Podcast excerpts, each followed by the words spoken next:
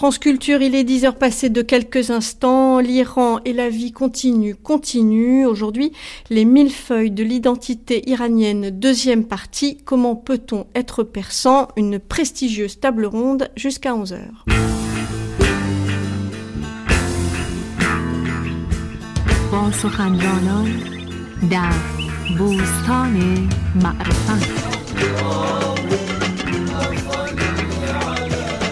چی آخرش ربط داره به سیاست یعنی سراغ هنر بری چرا هنر بری مثلا Tout a rapport avec la politique. Tu veux parler de la vie, ça a rapport avec la politique. Tu veux parler de l'art, ça a rapport avec la politique. Même les boucles de nos cheveux, ça a rapport avec la politique.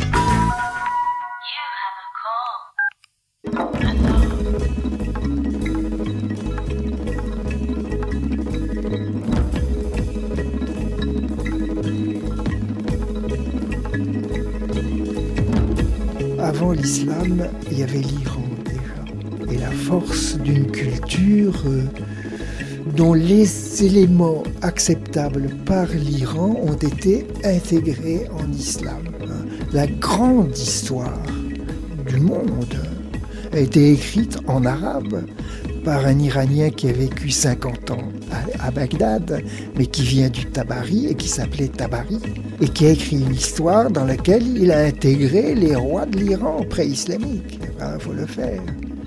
Il y a eu des phénomènes fondamentaux qui font que les Iraniens sont pas comme ça. La religion, pour nous, c'est autre chose qu'un appareil religieux. La religion est autre chose série de règles, de l'exégèse. La religion est l'élément d'identité. C'est une référence, c'est un langage. Nous sommes en Iran un peuple musulman. Sa terminologie, ses points de référence seront nécessairement islamiques.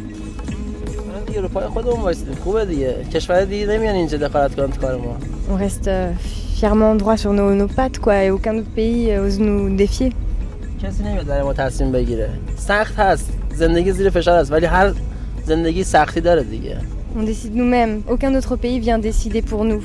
C'est dur, mais euh, ça vaut la peine. تمام این سختی ها که هست همین الان اگه به من بگن به من بگن همین الان با اینکه مستجر Malgré toutes les difficultés, hein, bien que j'ai quand même une vie difficile, si demain on me dit écoute, on a besoin de toi, il faut que tu ailles donner ta vie, moi j'y vais, j'hésite pas.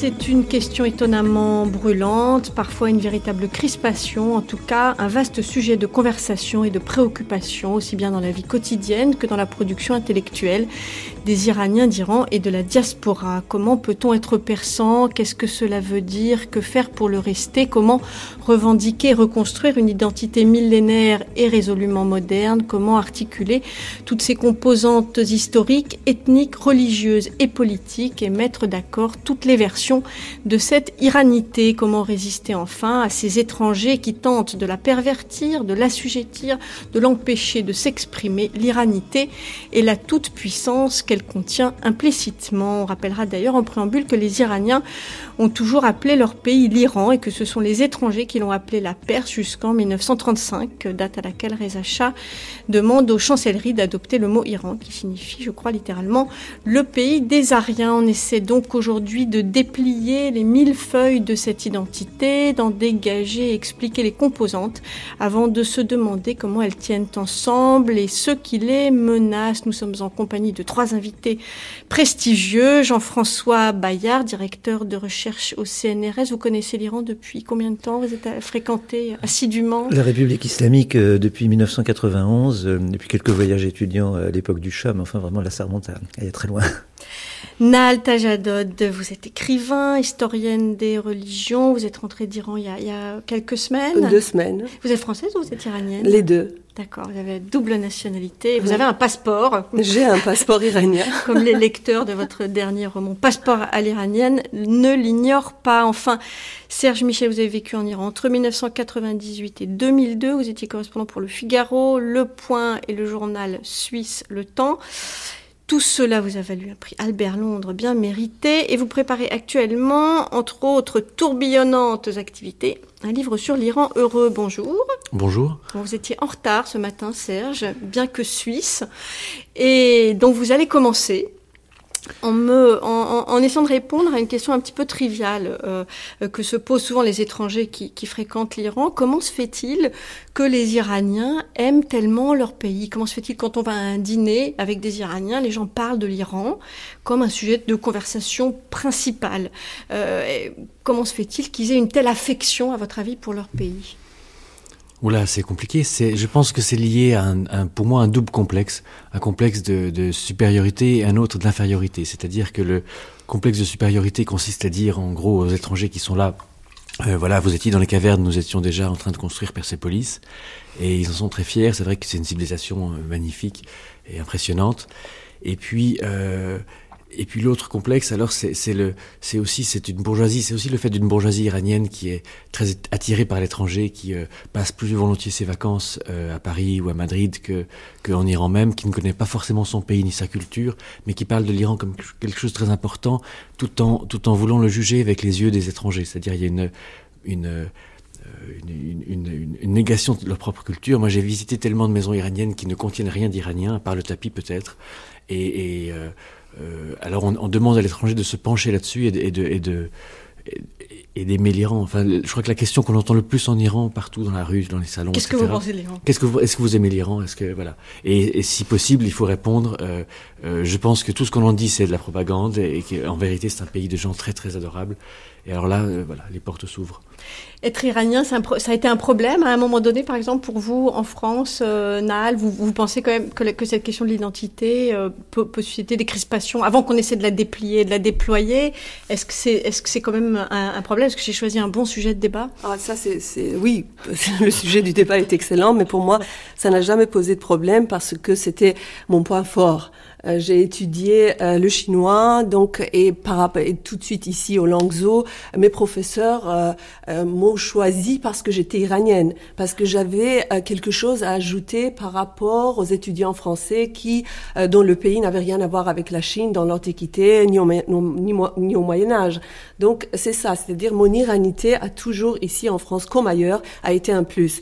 Et plus je vieillis, plus je deviens iranienne. J'ai été au lycée français de Téhéran, j'ai appris le français à, l'âge de 5 ans. Ma famille était francophone. J'ai aucun problème avec la langue française ni avec les Français. Je suis tout à fait dans ma vie, dans le mobilier, dans tout à fait francisé, mais je suis de plus en plus iranienne. Et, et, et ça me pose aucun problème. Alors c'est peut-être dû au milieu que je fréquente, qui est le milieu académique ou intellectuel, mais euh, en vérité, ça, ça a été toujours une force pour moi. Et vous, Jean-François Bayard, vous êtes légèrement iranisé au contact de vos amis euh, iraniens lors de vos nombreux voyages J'ai écrit un livre euh, sur l'illusion identitaire. Euh, l'illusion identitaire, euh, je crois que Serge Michel, le retard de Serge Michel nous en a offert une, une illustration tout à l'heure, euh, puisque comment peut-on être helvète et en retard La preuve, c'est possible. Et je crois que l'Iran est un très très bel exemple d'artefact culturel. On parle de l'Iran, de l'identité iranienne, de la civilisation iranienne. Euh, mais il y a une part euh, euh, d'artefacts historiques.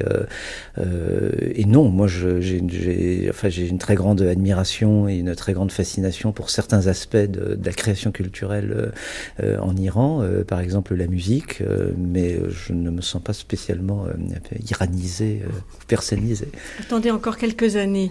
On, va essayer donc de voir quand même quelles sont ces, couches avant d'essayer de comprendre comment elles ont été sédimentées, mises ensemble de manière artificielle ou pas. Je pense que ce sera plutôt votre point de vue. Euh, Jean-François Bayard, Serge Michel, vous pouvez nous dire en quelques mots quels sont tous ces éléments qui forment l'iranité, qui sont contradictoires ou pas, qui vont ensemble, et puis après on va essayer de les décomposer un petit peu. Très très rapidement, parce que je pense que dans chaque couche il y en a d'autres, mais euh, il y a d'abord une, très forte euh, culture pré-islamique qui était zoroastrienne, c'est-à-dire cette religion païenne, mais qui est la première religion monothéiste en vérité, et qui euh, donc qui dure jusqu'à l'invasion par les Arabes de l'Iran. Euh, l'invasion par les Arabes donne un islam euh, sunnite et euh, qui dure pendant presque un millénaire jusqu'à à la chiitisation de forcée euh, de l'Iran. Aujourd'hui, l'Iran est, entièrement euh, chiite presque, 98% je pense, mais euh, ça s'est pas fait tout seul. En, vérité, il y a eu des, des, massacres, il y a eu des conversions forcées, euh, notamment à Isfahan. Et puis euh, après, il y a un Iran qui se dégage, qui est beaucoup plus monarchiste et, et républicain, de manière nationaliste, avec Reza Shah au début du XXe siècle, qui donne lieu, lui, à son fils et à, une, une, monarchie très flamboyante, pleine d'argent, etc., qui a développé un rêve moderniste. Le, le, dernier chat, c'était quelqu'un qui a peut-être, qui a, à qui l'argent lui a fait tourner la tête. Il allait choisir ses usines par hélicoptère à Boston et il disait je veux celle-là, celle-là, celle-là. Et ensuite, toutes ces usines s'accumulaient dans le port de, de, de Boucher et n'arrivaient pas à, à être déchargé sur le quai tellement il y avait de bateaux qui attendaient. Donc, euh, et puis ensuite, il y a une révolution islamique. alors là, une révolution islamique qui est, qui est d'abord très dure, et ensuite se modère, et ensuite se décline avec différents courants. Euh, et tout ça, ça fait pour moi un millefeuille assez euh, difficile à décortiquer. Et parfois, quand on parle à un Iranien, on sent très bien qu'on touche une corde qui est celle peut-être du pré-islamique ou bien une corde révolutionnaire ou une corde monarchiste. En vérité, il y, y, a des raccourcis qui sont saisissants là-dedans. Par exemple, euh, vous savez que le, le, le Nowruz, le, le, nouvel an iranien, est, est, est, une base solaire, donc il est chaque, chaque année à la même date, le 21 mars. Et puis, en revanche, toutes les fêtes religieuses euh, musulmanes sont, sont, lunaires et donc elles se décalent d'une dizaine de jours par année. Et donc, il arrive que une fête de deuil comme Muharram, Ashura, là où on se fouette le dos, là il faut souffrir, là il faut se souvenir des défaites des chiites contre les sunnites de l'imam le martyr, etc. Euh, elle tombe en même temps que Nowruz, qui est une fête euh, très heureuse, heureuse avec des, des, des, des, activités encore plus heureuses. Il y a le mercredi du bonheur, c'est le dernier mercredi, enfin le dernier mardi, mercredi de l'année. Et puis il y a le Tcharchambé Souris, c'est le 13e jour de l'année où l'on sort et on fait Non, c'est 6 des Bédards. Voilà, 6 des Bédards, le 13e jour. De, voilà. Et, et, et donc j'ai vu des gens revenir du pique-nique de 6 des Bédards euh, en, en, tenue de pique-nique avec leur, leur euh, habit clair, etc., se changer rapidement et, et partir euh, habillés en noir, se fouetter le dos dans la rue. Dans ces cas-là, ils disent pas de chance quand même. Ouais. Préfère fêter. Il y a quand même un élément qui semble tout à fait fondamental, qui revient à la fois dans les conversations, dans les écrits, etc., et dont la République islamique d'ailleurs n'a pas réussi du tout à se débarrasser.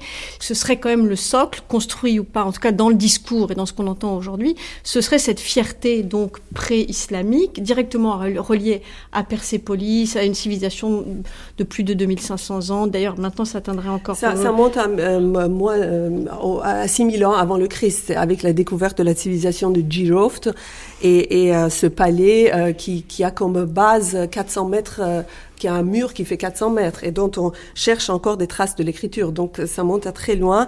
Et la, la spécificité de la civilisation iranienne, c'est sa, sa continuité. C'est-à-dire depuis là, on peut parler de Jirov jusqu'à aujourd'hui, c'est une civilisation continue. On va au Med, on va aux Élamites. Les Élamites, on a la ziggourate de Chorazambil qui avec la c'est une euh, construction. C'est une ville. Chorazambil, c'est à 100 km de Suse, au, à l'ouest de l'Iran, près de l'Irak. C'est une civilisation euh, qui, qui, correspond à l'époque élamite, donc 1500 ans avant le Christ. C'est déjà une ville sacrée et c'est ça qui euh, donnera. Il y a l'équivalent à Our euh, en Irak et donc ça c'est les Élamites, donc deuxième millénaire avant le Christ. Ensuite on arrive aux Mèdes et aux Achéménides. Les Achéménides c'est Persépolis, donc vous voyez tout ce que tout, le monde connaît Persépolis. Ensuite on arrive au Parthes, il y a Alexandre, la civilisation Parthe, il y a tous les vestiges en Iran. Ensuite, c'est les Sassanides et après, c'est l'invasion arabe. Donc, commence l'ère islamique de l'Iran et petit à petit, c'est-à-dire il y a, il y a le mélange entre l'islam, les Iraniens adoptent l'écriture arabe, mais conservent leur langue qui est une langue indo-européenne. La continuité, elle se fait, elle, se fait sur quoi la continuité La continuité, c'est qu'il n'y a pas eu de rupture. En Égypte, il y a eu une rupture. Les, les Égyptiens d'aujourd'hui n'ont rien à voir avec l'histoire des pyramides, mais avec l'Inde et la Chine, l'Iran et la troisième civilisation a gardé sa spécificité, c'est-à-dire cette, cette civilisation continue jusqu'à aujourd'hui. Je dirais de Giroft à la République islamique. Et, ça, c'est une nation. Vous parlez, c'est-à-dire vous allez à Suse, qui est la capitale euh, des Achéménides, euh, dont euh, les, archéologues français, donc alors tous les vestiges, les meilleurs, les, objets se trouvent à Louvre, au, musée du Louvre. Vous voyez une tablette en trois langues qui décrit les matériaux employés pour la construction du palais de Suse. Le bois de cèdre vient du Liban. La fierté s'exprime quand même très très rapidement. C'est pas la peine oui, de pousser non, beaucoup. C'est pas la fierté, mais je vais vous dire, les poutres de cèdre viennent du Liban. Le bois yak euh, vient de Gandhara. L'or vient de Bactriane. Le lapis lazuli et la cornaline viennent de Sogdiane.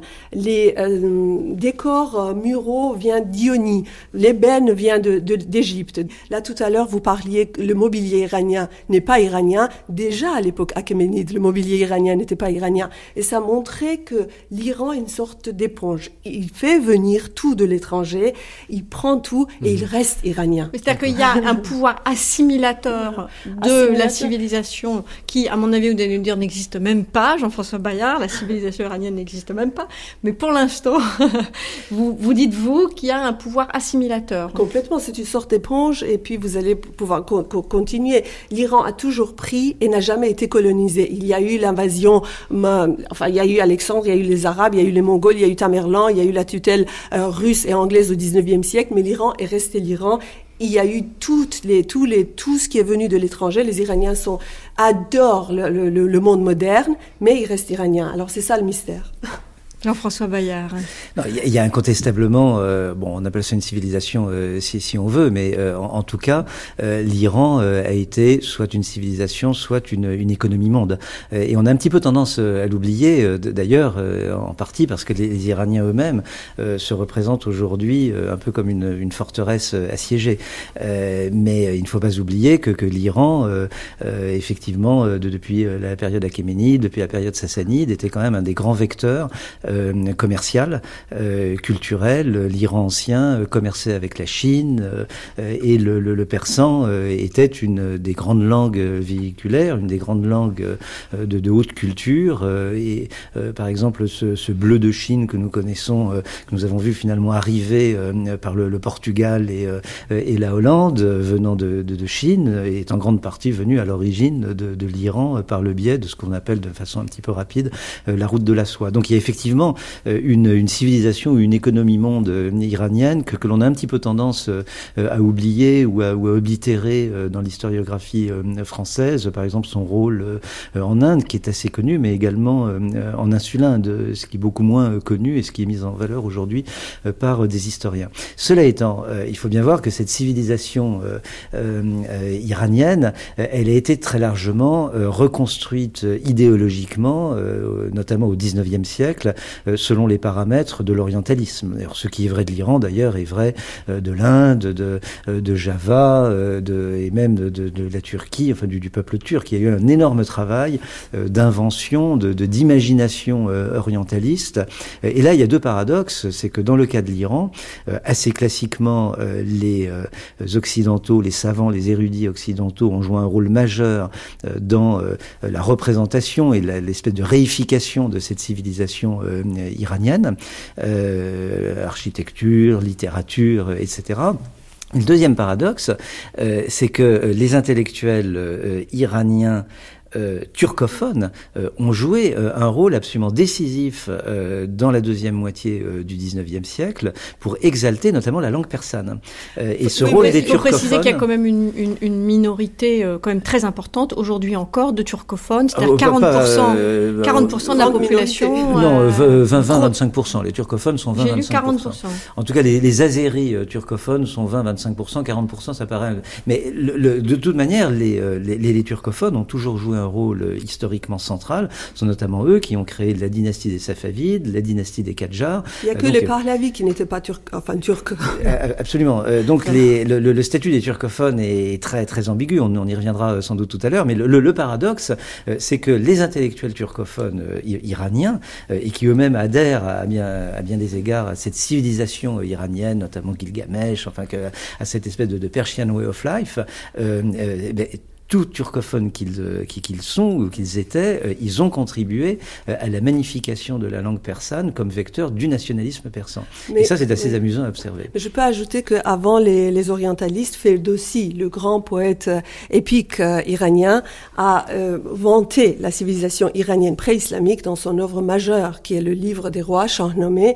Et déjà, si on se situe avant les orientalistes, en, en, ouvrant le Shahnameh, vous avez toute la gloire des rois mythiques de Kianian, puis Shtadian, jusqu'au Sassanide. Donc euh, là, et, le, et il a donné, il dit, moi, j'ai, j'ai donné vie à la langue persane, parce que pendant la période où les Arabes arrivent en Iran et euh, le, la création de Shahnameh, il y avait la langue persane était un peu perdue. Donc mm. avec le livre des rois, il dit Ajam Zendekardam Bedin Farsi, j'ai redonné vie à, à l'Iran et on n'a pas attendu les orientalistes. Alors ensuite, il y a au XVIe siècle donc le chiisme. Est-ce que l'un de vous peut m'expliquer en quoi c'est à nouveau une manière d'affirmer son iranité que de faire un chiisme en se démarquant des voisins sunnites qui et, notamment arabes pour dire euh, dès le XVIe siècle faites bien attention, nous ne sommes pas des arabes, Serge. Oui, effectivement, le, le, euh, le chiisme en religion d'État, c'était un acte très politique de Shah Abbas, cette fois je ne me trompe pas, et qui euh, voulait se différencier, se démarquer, marquer des frontières avec la Turquie, l'Empire ottoman de l'époque, avec les Arabes du Golfe, et avec l'Inde, qui était euh, en partie musulmane aussi. Et donc, il en a fait la religion d'État, et il y a beaucoup de faits troublants qui montrent à quel point pour créer ce, chiisme, même s'il existait, soi-disant avant, il s'est inspiré de, de, de traits zoroastriens. Par exemple, le rôle du mage chez les zoroastriens devient le mollah. Le mollah n'existe pas chez les sunnites. Et il a des filiations tout à fait troublantes. Euh, et puis, c'est une religion, en fait, le, le chiisme, c'est un islam iranien, point c'est tout. Après, on, on estime qu'il y en a partout dans le monde, qu'il y en a en Irak, il y en a ailleurs, au Liban, mais en vérité, c'est qu'il y a un vrai foyer là de, de, de culture et qu'ensuite, euh, l'État et le chiisme se confondent un peu l'un et l'autre jusqu'à ce que le chiisme prenne le dessus à la Révolution.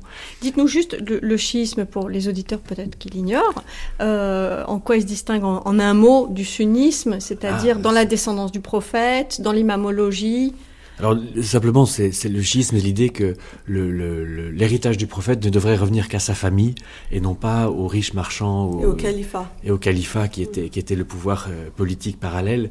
Et donc, euh, ce sont des partisans d'Ali, le, le beau-fils du, du, prophète, qui se sont battus pour lui, et qui ont essayé de maintenir le pouvoir euh, dans le clan et qui ont perdu contre le pouvoir politique des califes. Et c'est surtout le culte du martyr à travers le personnage de l'imam Hossein, qui est le petit-fils du prophète, et dont les Iraniens, pour iraniser l'islam, ont dit que sa maman était une princesse iranienne sassanide, ah. une des filles de Yazdegerd, euh, qui a été donc renversée par les Arabes, enfin, euh, vaincue par les Arabes. Donc ça, ça montre à quel point il voulait iraniser cet islam et à travers donc le culte qui est célébré aujourd'hui, le culte des martyrs, qui a sauvé en quelque sorte l'Iran de l'invasion arabe, parce que tout le monde, à travers cette exaltation de, de, de la notion du martyr, sont allés faire la guerre et euh, défendre l'Iran. Donc, euh, il y a eu, on sait que pendant la guerre Iran-Irak, il y a eu un million de morts des deux côtés. Donc là, je parle du côté iranien. Et aussi, après, c'est le, le, le, personnage de l'imam caché, qui est le douzième imam, et dont les chiites attendent l'apparition. La, le retour, le retour. Un, un messie. C'est un messie, et euh, ce qui est très vivant encore aujourd'hui, par exemple, le clan de Ahmadinejad, c'est un clan Hojjati qui attend l'arrivée et l'apparition du douzième imam. Ces douze imams iraniens sont très pratiques parce qu'ils permettent aux Iraniens d'oublier l'existence du prophète euh, qui lui est un arabe. Et il y a, y a, quand même une certaine détestation euh, des arabes en général. Et le fait que le prophète soit euh, effectivement malheureusement arabe, euh, ça leur pose un problème. Donc on voit une adoration plus forte euh, envers les imams, notamment l'imam Reza qui a eu le bon goût d'aller mourir à Mashhad, donc une ville... Dont la mère était française. Voilà, euh, d'aller mourir en, à Mashhad, d'une ville iranienne, une ville religieuse importante. Euh, on, on, on, reporte comme ça la religiosité sur des personnages qui parfois euh, sont dotés de toutes les vertus. Enfin, on, on, raconte leur histoire en permanence, euh, mmh. et, et, je trouve ça assez troublant parce que, au fond, euh, les Iraniens sont, sont, sont, religieux, sont musulmans, mais euh, cette religion leur est donnée par un ennemi. Euh, et cet ennemi, il le déteste. Alors, est-ce qu'il déteste aussi la religion? Comment est-ce qu'il gère tout ça? Je trouve ça assez troublant. Et, oui, j'ai quand, oui. quand même entre l'Égir euh, et, et, le XVIe siècle, pendant plusieurs siècles, euh, les, les, Iraniens euh, étaient quand même majoritairement sunnites. Et puis c'était peut-être d'ailleurs une époque où le clivage sunnite chiite était beaucoup moins affirmé qu'ultérieurement. donc relativisons quand même cette espèce d'identification entre les, les, Iraniens et le chiisme, parce que pendant plusieurs siècles ça n'a pas marché. Aujourd'hui, il y a environ 15 euh, des Iraniens euh, qui sont sunnites, et je pense pas qu'ils soient moins iraniens euh, pour autant. Donc ce qu'il faut bien voir, qui sont en plus, mais il y a, il y a oui, juifs, mais que là, là, on a vraiment des, des, des, petites minorités, mais enfin, il y a quand même 15% de d'Iraniens qui, qui sont qui sont sunnites aujourd'hui et ils, ils, ne sont pas moins iraniens. donc je crois qu'il faut quand même relativiser cette identification chiisme iranien.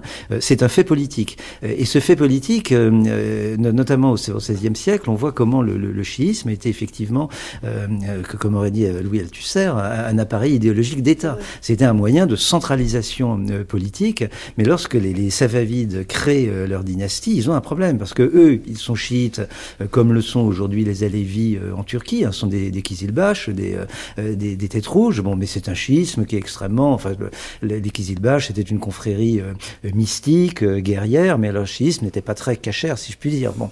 Euh, et donc, pour euh, véritablement construire un chiisme d'État, ils ont dû importer euh, des oulémas, ils les ont importés du Liban, et ça c'est très important parce qu'on voit que le lien Iran-Liban est beaucoup plus ancien que les affaires immédiatement contemporaines, et ils les ont importés, ces oulémas, de, de Bahreïn.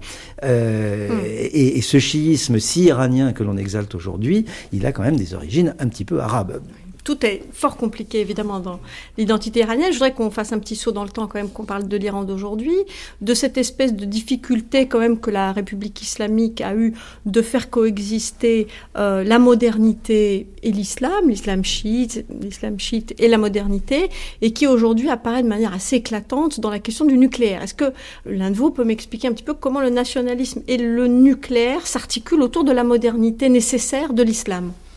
François Bayard. La question du, du nucléaire, euh, il y a la question effectivement de, de l'identité euh, iranienne, c'est la question du nationalisme. Voilà. Et il faut voir que euh, l'Iran est un pays qui d'abord a été territorialement dépecé. Hein, le, le, ce que ce qu'on appelle aujourd'hui l'Azerbaïdjan, dont la capitale est Bakou, est, est une ancienne province iranienne qui a été annexée par la Russie au début du 19e siècle. L'Iran des, des Safavides et des Qadjars s'étendait jusqu'à Kandahar à l'est. Donc l'Iran a perdu la moitié de l'Afghanistan au 19e siècle. Donc l'Iran a subi des pertes territoriales tout au long du 19e siècle. L'Iran a été placé sous un condominium de fait euh, de la Russie euh, et euh, de l'Angleterre pendant la deuxième moitié du 19e siècle, a été partagé virtuellement en 1907, il a été occupé militairement lors de, de, de, la Seconde Guerre mondiale. Donc c'est un pays qui a été placé sous tutelle et qui était dans une situation paracoloniale.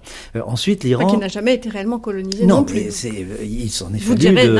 il s'en est fallu de... Il y avait tutelle très très peu. Et, et, vous avez aujourd'hui euh, en, en, Iran une conscience nationaliste exacerbée, je dirais de type presque tiers-mondiste. Bon, euh, euh, il faut de, de, ce point de vue, il faut comparer l'Iran euh, à quelque chose entre la Turquie et, et l'Algérie. Bon, c'est une, une, conscience nationale exacerbée. C'est une des choses les plus frappantes c'est quand évident. on arrive en Iran. Et puis, de, et, et, de ce point de vue, la révolution de 1979 a été autant nationale qu'islamique. Elle est devenue islamique, comme la révolution russe est devenue bolchevique, si vous voulez. Mais la, la, la révolution révolution euh, de, de 1979 a d'abord été une révolution nationaliste de rejet de la tutelle, notamment américaine. Euh, et alors ensuite, il y a eu la guerre de, de 1980-1988, qui était une guerre d'agression euh, imposée par l'Irak. L'Irak a bénéficié du soutien non seulement des pays arabes, mais également des pays occidentaux. Alors, comme on dit, même les paranoïaques ont des ennemis. que, que les Iraniens aient une vision assez paranoïde de, du système international, c'est une évidence, mais objectivement, ils ont quelques raisons. Et le nucléaire, à mon avis, s'il y a véritablement ce que honnêtement je pense, euh, un projet de se doter euh, de l'arme nucléaire en Iran, c'est dans une logique de dissuasion, de sanctuarisation du territoire qui effectivement a été violé à plusieurs reprises, et puis également le standing de grande puissance. Euh, et, et, cette volonté d'accéder au savoir moderne. On, on, oublie que aujourd'hui l'Iran produit le système universitaire iranien, produit des ingénieurs, des techniciens de très haut standard international qui sont très prisés des universités occidentales, et le débouché, somme toute, assez naturel d'un pays qui a un tel système universitaire, c'est d'accéder à la technologie moderne par excellence. Mais, mais ce qui est quand même euh, intéressant peut-être de souligner, c'est comment euh, cette volonté d'accéder à une technologie nucléaire s'articule sur un sentiment populaire national. C'est-à-dire qu'on ignore peut-être ici à quel point tous les Iraniens pense absolument qu'il est parfaitement légitime euh, d'avoir une technologie Déjà, nucléaire. à l'époque du chat, il y avait la volonté de se doter de l'arme nucléaire. Hein, ça, ça remonte au, au chat. Et puis, euh, c'est vrai que dans la rue, vous interrogez euh, les commerçants, ils disent tout de suite, oui, mais euh, les Pakistanais qui sont beaucoup plus noirs que nous, euh, la peau est beaucoup plus noire. Vous voyez, il y a toujours un, euh, on l'arme, les Indiens l'ont. Et si, alors, et pourquoi pas nous? Parce qu'on se considère comme vraiment les maîtres de la région. Et puis aussi, si c'est pas bien, pourquoi les, les Occidentaux peuvent peuvent l'avoir. Et c'est des comparaisons absolument justifiées du côté de si les Occidentaux considèrent que l'arme nucléaire est pas bien, et ben pourquoi ils ne l'ont pas? Alors c'est vrai, il y a c'est devenu comme une devise en fait, oui, comme, comme une devise nationale. C'est pas c'est pas l'arme, hein, c'est d'abord le nucléaire civil. C'est tout le monde est d'accord pour avoir le nucléaire civil. Maintenant l'arme, c'est un pas dont même le régime iranien ne dit pas qu'il veut l'avoir. Alors euh, bien sûr, mais c'est un peu c'est un peu en sous-titrage. Enfin il y a il y a cette idée-là, le jour où le régime euh, franchira le pas et dira bah voilà en fait c'était l'arme euh, je pense que le la population suivra aussi parce que c'est dans tous les esprits disons c'est une fierté effectivement face aux Pakistanais et aux autres. Mm. on voit bien que c'est difficile d'essayer de cerner cette identité euh, iranienne sans évoquer la façon dont elle se confronte dont elle se heurte ou au contraire dont elle se frotte à l'étranger et surtout à l'Occident. Alors si vous permettez un instant je vais vous transporter à la gare centrale de Téhéran avec un ami qui s'appelle Monsieur Raed qui est sociologue écrivain, directeur d'une revue qui s'appelle comment Nahal? Lorman. Lorman, voilà, on l'écoute un instant.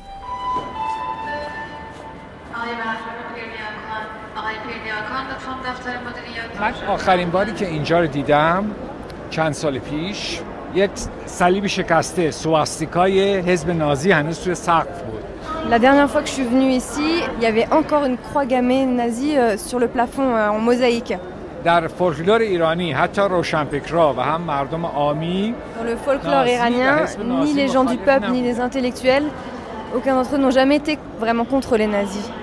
دخترهایی که اسمشون نازیه ایرانی ها توی فرنگ وقتی بهشون تعجب میکنن les filles qui s'appellent Nazi, c'est un prénom, Nazi, sont toujours surprises quand elles vont à l'étranger, quand, quand, on se moque un petit peu de leur prénom parce qu'elles s'appellent Nazi. Du coup, elles changent leur prénom. La plupart d'entre elles préfèrent qu'on les appelle Farinos ou Faranos.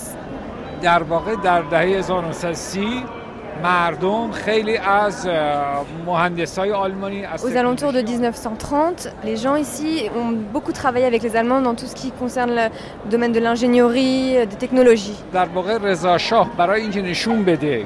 Et Reza Shah, pour montrer qu'il n'était pas l'esclave des Anglais, a beaucoup travaillé avec les Allemands dans le domaine technologique. Pour le peuple, en fait, c'était même réjouissant, toute cette histoire de nazis, de sang, euh, de savoir que c'était du sang arien qu'ils avaient dans les veines.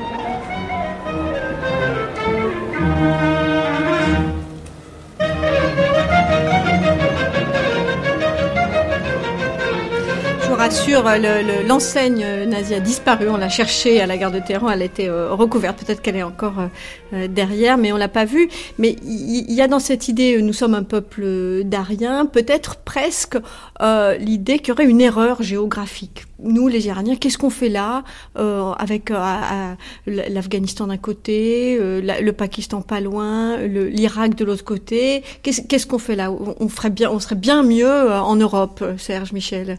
C'est votre grande idée. c'est comme si l'Iran avait été mal tombé, comme ça est tombé du ciel et paf, il y a eu un petit, un petit coup de vent et c'est, au lieu de tomber en pleine Europe, c'est tombé en plein Moyen-Orient. C'est vrai que l'Iran est, un, donne un sentiment très insulaire. C'est un, malgré la riche histoire qu'on a rappelée, malgré tous les rapports, l'économie monde qui a pu s'y développer, l'Iran a de très mauvaises relations avec tous ses voisins. Presque tous. Je crois qu'il y a 15 pays voisins euh, euh, frontaliers, et sur les 15, il n'y en a qu'un seul avec qui les relations sont au beau fixe, c'est avec l'Arménie, et c'est pas forcément le plus important euh, stratégiquement. C'est vrai que euh, pays chrétien, il faut souligner l'Iran islamique. Chrétien en plus, voilà. Et c'est vrai que ce serait beaucoup plus important pour l'Iran de bien s'entendre avec le Pakistan, avec la Turquie, qui était comme une, un passage vers l'Europe. Mais euh, non, il y a quelque chose qui se passe pas là. Et, c'est vrai que beaucoup d'Iraniens vous disent on est frères, vous êtes, euh, vous êtes suisse, euh, français, on est, on est, frères, on a le même sang, on a la même langue indo-européenne, etc. Qu'est-ce qu'on fait là? D'un côté, il y a les Afro-Arabes. On arrive en retard aussi. Cette idée d'Arien a été développée sous le régime de Reza Shah, à, l'époque de Reza Shah. Hein, c'est tout nouveau. C'est, on parlait pas d'Arien sous les Safavides. Donc, il faut dire que c'est encore une, une, encore une fois politique pour se démarquer des, enfin, pour sortir de l'âge euh, de, l'Iran médiéval des Qajars et pour sauter dans le modernisme. Donc ça, vient tout ça vient en même temps. Bien sûr, c'était juste un exemple. Récent, je oui, pas du tout en train de vous dire que tous les Iraniens sont, sont des nazis, mais, mais dans l'idée d'une espèce de complexe quand même de supériorité dont vous parlez un petit peu tout à l'heure, il y a aussi une très jolie euh, euh, phrase d'un poète que vous connaissez certainement, qui s'appelle Nezami Ranjavi, qui dit « Le monde est le corps et l'Iran en est le cœur ». Oui, il y a l'Iran et l'Aniran dans la tradition euh, pré-islamique, c'est-à-dire l'Iran et les autres pays qui ne font pas partie de l'Iran. Là-dessus, on est comme les Chinois, ils, se considèrent comme l'empire du et les autres, c'est des barbares. Hein. Ce qui est intéressant dans cette histoire de, d'arianisme, c'est que elle nous renvoie euh, justement vers ces fameux orientalistes européens euh, de, du 19e siècle. Et un des textes euh, français les plus fameux sur l'Iran est dû au comte de Gobineau, qui a écrit un très très beau témoignage sur l'Iran, mais dont on connaît au demeurant les idées racialistes quelque peu sulfureuses. alors je, crois que le, cette idéologie orientaliste, notamment, elle a exalté l'arianisme. le, ça, ça a été le cas également euh, en Inde, hein, d'une certaine manière, mais euh, bon, ça n'a pas eu la même postérité euh, idéologique. en effet, pour toutes les raisons politiques que vous avez évoquées, il y a eu un lien fort entre l'Iran et l'Allemagne, notamment à l'époque de, de Reza Shah, mais même auparavant, pendant la Première Guerre mondiale, hein, où l'Allemagne de, Guillaume avait des, visions, des visées, pardon, extrêmement claires sur tout, tout, toute cette région du monde, et notamment sur l'Iran. Il, y a eu une activité militaire de, euh, de, de l'Allemagne pendant la, Première Guerre mondiale. Et puis, euh, ce fameux groupe des, intellectuels turcophones dont je parlais euh, tout à l'heure, une partie d'entre eux, donc théoriciens du nationalisme persan, arien, une partie d'entre eux résidaient à Berlin de 1915 aux années 1930 et ils ont joué un rôle considérable dans cette espèce de translation des, des, des idées politiques européennes et notamment allemandes et y compris toutes ces divagations sur euh, euh, la race aryenne, etc., et euh, la, la, la, mère patrie, l'Iran. Donc il y a eu toute une circulation, et, ça a été très important parce que ce groupe des Berlinois, d'une part, a collaboré avec le régime de, de, de Reza Shah, mais d'autre part, pour certains d'entre eux, ils ont inspiré le Parti communiste, dans un deuxième temps, le Parti communiste iranien, le Parti Toudé. donc là, il y a une espèce de matrice historique et culturelle très très importante, et ce groupe des, des Berlinois est intéressant. Mais comment se fait-il, au fond, qu'en dépit de, tous ces efforts de construction successifs d'une identité fière, forte, puissante, aujourd'hui euh, le nucléaire, euh, là quand même une technologie, une modernité, euh, un Iran qui a 5000 ans, 6000 ans, 3000 ans. La vie culturelle aussi. Voilà. Comment se fait-il qu'il y ait un tel écart entre la perception que les Iraniens ont d'eux-mêmes et la perception qu'on a d'eux à l'étranger? C'est-à-dire que les médias, c'est les médias. parce que non, mais c'est sûr, parce que euh, dès qu'on veut, euh, moi, là, je suis iranienne et on a des propositions, par exemple, des boîtes de production françaises qui me disent, mais si tu vas en Iran, parle-nous euh, de la drogue. C'est vrai que c'est un problème en Iran, mais je dis, est-ce que je peux parler aussi, par exemple, des galeries d'art? En Iran. Non, non, non, mais on est intéressé que par les drogués et que les centres. Mais en France aussi, on est intéressé par, que par les drogués. Mais, mais vous ne montrez pas que ça. C'est-à-dire, c'est, c'est l'Iran, alors du malheur qui intéresse. Évidemment, il y a beaucoup de problèmes en Iran, mais dès que vous voulez dire que, alors il y a une vie culturelle intéressante qui, malgré tous les problèmes, malgré la censure, l'Iran a produit en 2006 150 films, dont 30 réalisés par des femmes. Est-ce que l'Italie en a fait autant? Serge Michel. Non, la diaspora iranienne, euh, à part les médias qui sont toujours évidemment coupables, euh, a aussi une responsabilité. La diaspora iranienne a en permanence accentué les crimes du régime euh, et, et, ses couches successives. La diaspora iranienne, c'est d'abord c'est c'est c'est un. C'est qu'on peut en dire un mot parce que c'est une tribu assez étonnante parce qu'en vérité, elle se elle se constitue en différentes couches. Chaque opposition de chaque régime s'enfuit, se retrouve à l'étranger et puis après quelques années ou quelques décennies arrive la couche suivante et euh, c'est une des diasporas avec qui s'entend le moins entre elles. Enfin, je veux dire, les gens se détestent, ils ne se Et combien d'Iraniens dans la diaspora? 5 millions à l'étranger. 3 millions aux États-Unis. Euh, peut-être euh, un million en Europe et un million au Canada? Au Canada, ça doit être dans ces. Beaucoup de, de biculturels, si je puis dire. Par exemple, dans les Émirats Arabes Unis, hein, une bonne part de la population des grandes familles de Dubaï sont d'origine iranienne. Mmh. au Qatar également. Et donc sa spécificité C'est de se disputer entre elles, c'est de ne pas s'entendre, c'est de ne jamais arriver à organiser des, des centres culturels persans à l'étranger, etc.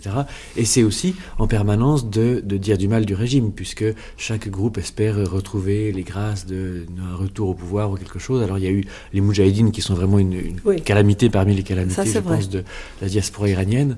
Mais eux aussi ont beaucoup fait pour noircir le tableau.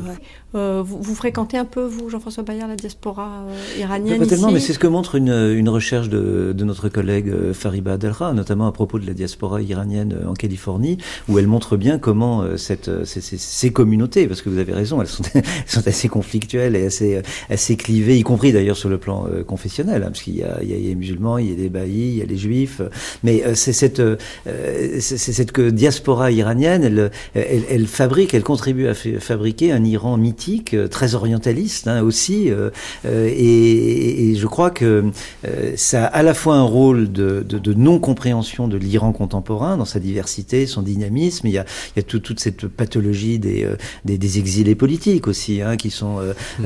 des milieux très suspicieux, qui vivent dans la nostalgie, dans le dans, dans le, le, le, le, rêve de, de enfin, d'une époque révolue, d'un âge d'or révolu, et qui contribue à fabriquer un Iran complètement fantasmatique. L'Iran d'aujourd'hui n'a strictement rien à voir, euh, euh ne serait-ce que par sa jeunesse. L'Iran est un pays que, dont, je crois, 50% de la population euh, n'a pas connu euh, la, la révolution. C'est un pays extraordinairement jeune. donc il y a cette espèce de décalage, des décalages qui s'expliquent aussi d'abord par la responsabilité de la République islamique elle-même, parce que jusqu'au moins une époque récente, il n'était quand même pas si facile d'obtenir un visa pour se rendre en Iran. Donc c'est toujours assez difficile, je peux vous le dire. Oui, euh, c'est euh, pour les journalistes sans doute plus compliqué que pour euh, des, des, touristes. Mais maintenant, on les obtient quand même beaucoup plus facilement, y compris à l'aéroport euh, en, pour arrivant. 15 jours. Pour 15 jours. oui, pour 15 jours. Mais enfin, avant, c'était inimaginable. Hein. Et, et, puis, je crois que les, les, les Occidentaux, d'une façon générale, ont également une part de responsabilité parce que d'un côté, vous avez la fantasmagorie, disons, orientaliste des, des Iraniens eux-mêmes, et notamment de la diaspora, et nous, nous sommes prisonniers d'une certaine islamophobie.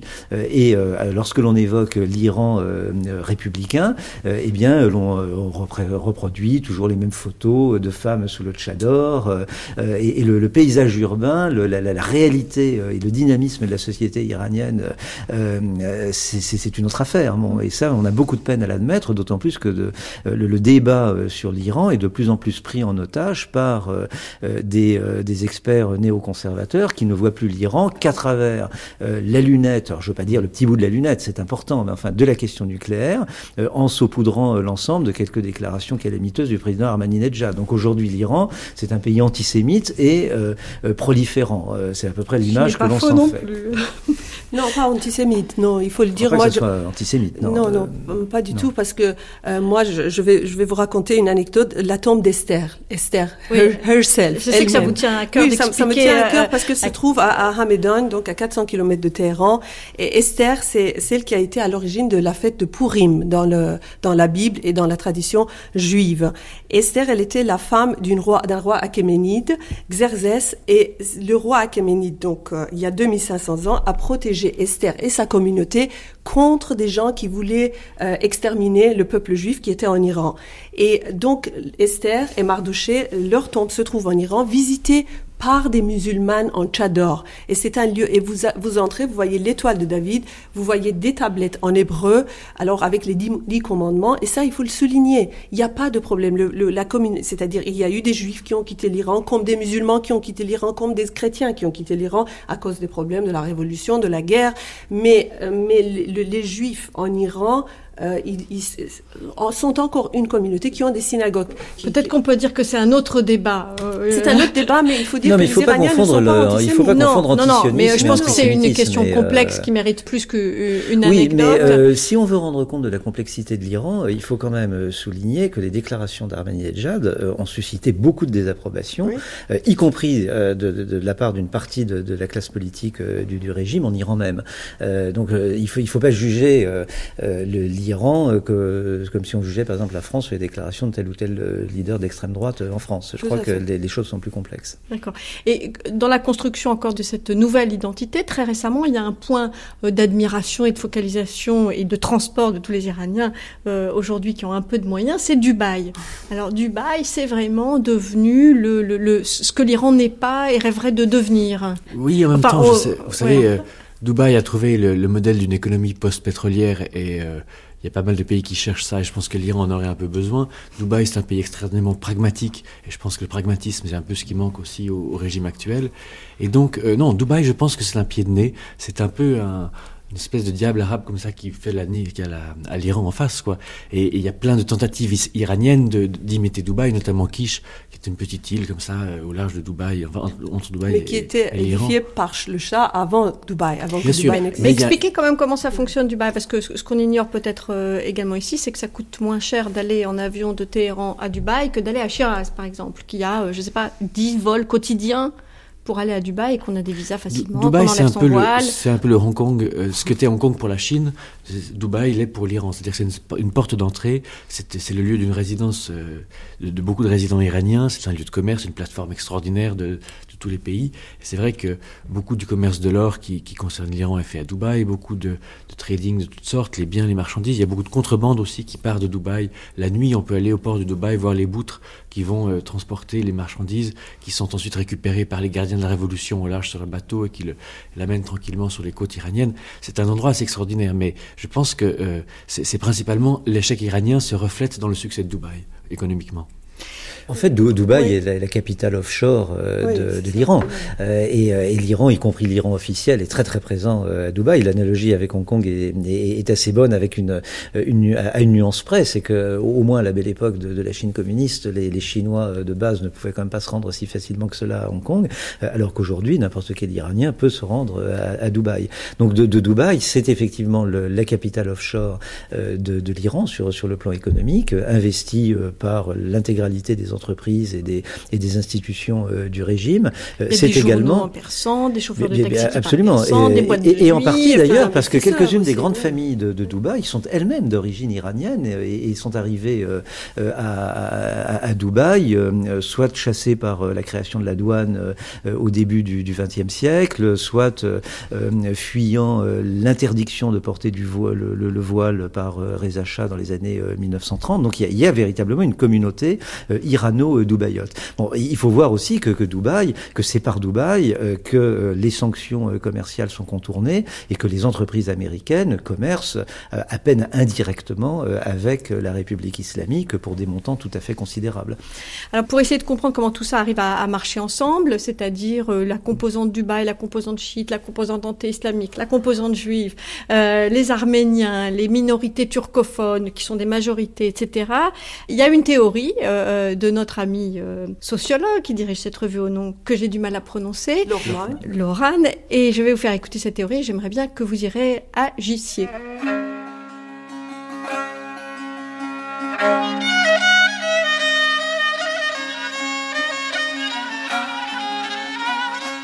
گوبینو که سال 1850 اینجا شارژ d'affaires سفارت فرانسه بود در تهران Gobineau, qui était chargé d'affaires de l'ambassade de France dans les années 50, lui était surpris par cette société. Pourquoi on laisse une maison complètement détruite et à côté on construit une nouvelle maison Pourquoi on laisse un caravansérail qui est en train de, enfin, vous voyez, de tomber euh, en cendres et à côté on construit quelque chose de nouveau Pourquoi on ne construit pas par-dessus اینجا هم معتقدن که تا همه چیز نابود نشه درست نمیشه باید همه چیز نابود بشه Ici aussi euh, les gens pensent que tant que tout n'est pas détruit ça va pas se construire correctement. نه اینکه ایرانی با ما بد باشن من دارم میگم که یه سری فرهنگایی که از قدیم تا اینجا با ایرانی اومده از اینجا به بعد نباید بیاد. Il y a une culture iranienne qui est très ancienne et qui doit cesser maintenant. فقط یه چیزی میخواستم بگم منظورشون اینه که بیشتر جامعه ما خیلی جامعه سنتی هست C'est le poids de la tradition qui pose problème même avant euh, que ce soit une société islamique ou la république islamique ou le gouvernement c'est les traditions ایرانی‌ها رو بخوای از فرهنگ و سنت قدیمیشون بخوای جدا کنی برای ایرانی‌ها خیلی سخته که یه فکر نو داشته باشن C'est vraiment très difficile euh, de couper le lien entre les Iraniens et leur euh, culture traditionnelle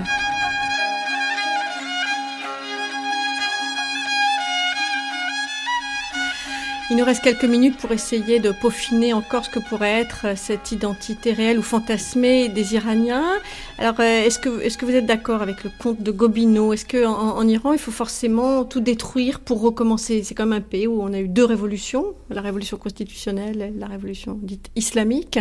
Est-ce qu'on avance en détruisant tout, puis on reconstruit euh, la maison à côté? En tout cas, c'est une sorte de palimpseste, c'est-à-dire il y a des couches différentes. On, ouvre une page, on voit par exemple il y a une mosquée à Ardestan qui, qui est une mosquée saljourique du XIIIe siècle, mais ça a été un temple de feu, donc c'est la continuité. Encore, je reviens sur le thème de la continuité. Non, il ne faut pas que tout disparaisse pour que quelque chose ressurgisse. C'est la continuité. Serge Michel. Oui, enfin, je pense qu'il y a une certaine continuité, mais il y a, il y a aussi pas mal de destruction. C'est vrai que on est frappé par, quand on voyage en Iran, par le, le, la destruction de, biens culturels, de biens de patrimoine qu'on retrouve dans des pays euh, comme l'Afghanistan qui avait la même méthode de construction. Les Iraniens, eux, ont tout rasé des très beaux jardins, des, Téhéran d'ailleurs est en train de devenir une, une horreur. Euh, tous ces jardins du nord de Téhéran qui descendaient comme ça et qui sont remplacés par des tours épouvantables, calqués justement sur Dubaï dont on aimerait bien imiter le succès. Euh, je, trouve qu'il y a quelque chose aussi de, de, détestation de soi dans la manière de détruire en permanence ce, que, ce qui a été beau à une période pour remplacer ça. Bon. La, culture, euh, la culture, c'est pas simplement le rétroviseur. Euh, bon, effectivement, euh, c'est il y a une part d'héritage, mais il y a aussi une part de création. Euh, et aujourd'hui, par exemple, en Iran, vous avez euh, des groupes de, de, jeunes chanteurs que l'on pourrait qualifier d'islamo-punk. ils sont islamiques. Il y a des rappeurs aussi. Il y a des rappeurs. Ils célèbrent donc le, le Mahdi. ils célèbrent Ashura. et l'un de ces groupes se nommait le, les, les, chiens de, de Hussein et, et chantait Hussein avec un, un collier de, de chiens autour du cou et des aboiements euh, qui naturellement effrayait euh, les, les, vieux dévots, euh, mais l'Iran moderne, c'est aussi cela. Et, et je crois qu'il faut insister sur cette dimension de la créativité iranienne qui parfois passe par la religion et par des synthèses tout femme, à fait étonnantes. Oui, une femme mujtahid, c'est-à-dire docteur de la loi chiite. Il y a des femmes mujtahid qui, par Internet, ont des blogs sur Internet, et plus elles sont cachées, alors le voile, le tchador et, et tout ça, plus sur les blogs, elles parlent de leur vie intime, de leur, et elles s'exposent sur Internet. Donc voilà, il y a aussi euh, des paradoxes de ce genre-là. Mais est-ce que le nihilisme ou une vision, euh, comment dirais-je, peut-être pas euh, inspirée de la martyrologie, mais est-ce que le nihilisme, cette volonté euh, quand même dont vous parlez, par exemple de ces punks, serait un trait de la culture euh, iranienne? Je sais pas, les Iraniens sont habillés en noir. Est-ce que, est-ce que, est-ce qu'on aurait une composante Il y a le comme culte ça? de martyr là-dessus. Oui. Évidemment, ça. Qu'est-ce que ça, ça donne au aujourd'hui? Mais déjà, Hérodote disait que les Iraniens aiment beaucoup pleurer. Alors là, ça, ça remonte à encore avant l'islam. Euh, il y, a, il y, a, un trait euh, particulier aux Iraniens, c'est qu'on pleure beaucoup. Et euh, les Iraniens pleurent énormément. Et Mais moi, on mes rit amis, beaucoup aussi. Et vous avez un sens de, de, de l'humour De très british de d'ailleurs, pair. de l'humour absurde. Euh, donc moi je me fie toujours de, de ces euh, de ces stéréotypes hein, euh, dans, dans lesquels on prétend enfermer des, des cultures euh, ou des peuples. Encore une fois, ce qui est frappant dans une société euh, que comme celle de l'Iran, euh, c'est sa créativité, son, son, son dynamisme. Alors oui, les gens pleurent, ils souffrent d'ailleurs hein, aussi beaucoup. Euh, Les, euh, les conditions de vie peuvent, peuvent être dures. Il y a effectivement de la répression politique, mais il n'y a pas que ça. Euh, il, y a, il y a des grands phénomènes de participation électorale. Euh, donc méfions-nous des, des, des stéréotypes. Et encore une fois, je crois que la, la, la part de, de, de la créativité, du dynamisme, le, le pays, l'Iran est également un pays émergent. C'est un pays qui connaît un développement industriel dont on ne prend absolument pas la mesure aujourd'hui. Euh, oui. Enfin, J'attends de voir, mais, mais je les trouve enfin, très en retard là-dessus. Et je suis pas Ils sont en retard par rapport à la Chine, c'est incontestable, mais euh, il y a un degré de développement industriel que, que beaucoup d'observateurs aujourd'hui en Iran considèrent comme irréversible, ce qui n'était pas évident il y a quelques années.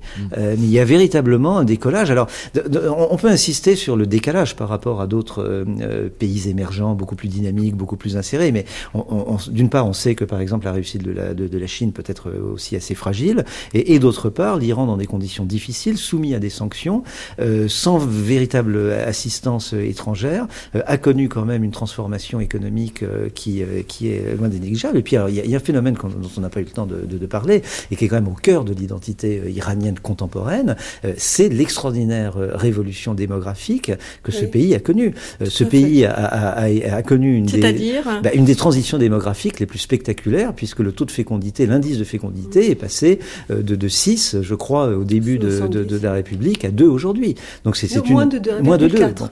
Euh, et et- et c'est donc une, Une un de bouleversement des voisins démographiques absolument extraordinaire.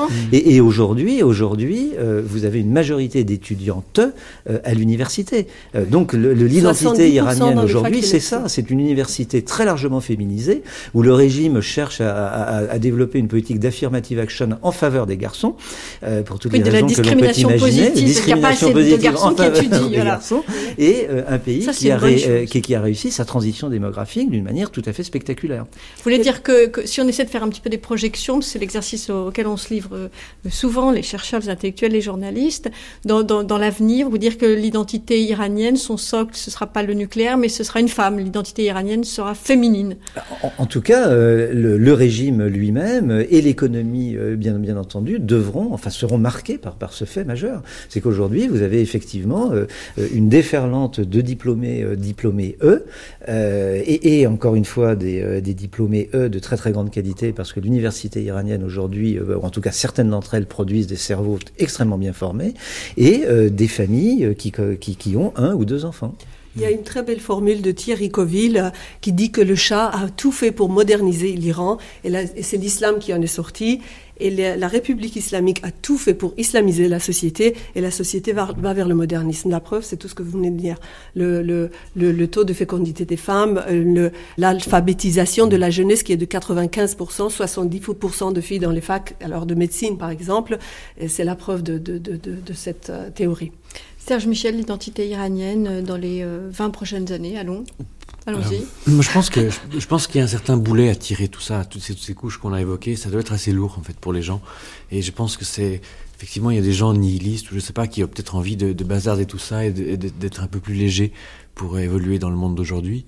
Euh, je suis un peu sceptique aussi sur les perspectives de développement. Je pense que les Iraniens, on a évoqué ces difficultés qu'ils ont avec leurs voisins, ils les ont aussi avec les partenaires étrangers. C'est un des pays où, où les hommes d'affaires disent c'est le plus difficile au monde à travailler parce que tout le temps la négociation rechange, recommence et, et euh, on trouve un puits de pétrole, un puits de gaz. On se dit tiens on va le développer avec les Russes ou les Chinois.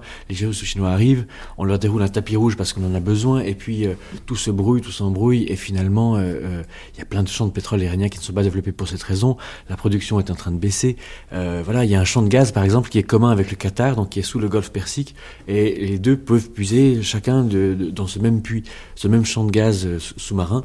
Et comme les Qataris sont un peu plus efficaces et rapides, ils, ont, ils sont en train de vider le niveau du champ que les, dont les Iraniens pourraient aussi profiter. Oui, mais n'oublions pas que Gaz de France a interdiction d'investir côté iranien euh, sur South Pars. Oui, mais il y a plein, il y a plein de partenaires possibles pour l'Iran et, et l'Iran se, se, prive au fur et à mesure de ses partenaires, notamment la Chine, la Russie, parce que voilà, vous avez vu les, les problèmes avec la centrale de Boucher, euh, les Iraniens ne payaient pas, ils voulaient renégocier, c'est très compliqué. Hein, le, Peut-être qu'il n'y a pas assez de femmes dans vos champs de pétrole, euh, Serge Michel. Pour conclure, moi je voudrais juste euh, vous soumettre à votre réflexion, à celle des auditeurs, la, la, la notion d'air de famille. Vous savez, Wittgenstein, euh, pour parler des, des, jeux de langage notamment, convoque l'idée d'un air de famille, c'est-à-dire que tous les Iraniens se ressembleraient, évidemment, auraient une identité commune, mais pas par les mêmes traits. Il y en a qui auraient les mêmes yeux, il y aurait qui auraient la même bouche, il y aurait qui auraient le même nez. Voilà, c'était le concept philosophique de l'identité iranienne si vous restez avec nous jusqu'à la fin de la matinée, vous découvrirez un autre facteur d'identification d'une puissance rare en Iran, peut-être le plus important, et dont on a peu parlé, la poésie, celle de Hafez en particulier, que nous irons lire dans les jardins en fleurs, tout de suite sur France Culture, avec l'esprit de Shiraz. En attendant, merci à tous les trois, merci à Nal Tajadod, à Jean-François Bayard et à Serge Michel. Cette table ronde était présentée par Sonia Kronlund, préparée avec soin par Lola Simavonian, réalisé par Pierre Villers à la technique aujourd'hui, Pascal Bénard, bibliographie de nos invités, musicales, documentations diverses, avec même des photos de nos invités. Tout cela, c'est sur notre site internet franceculture.com à la rubrique des grandes traversées où vous pouvez également nous adresser vos messages.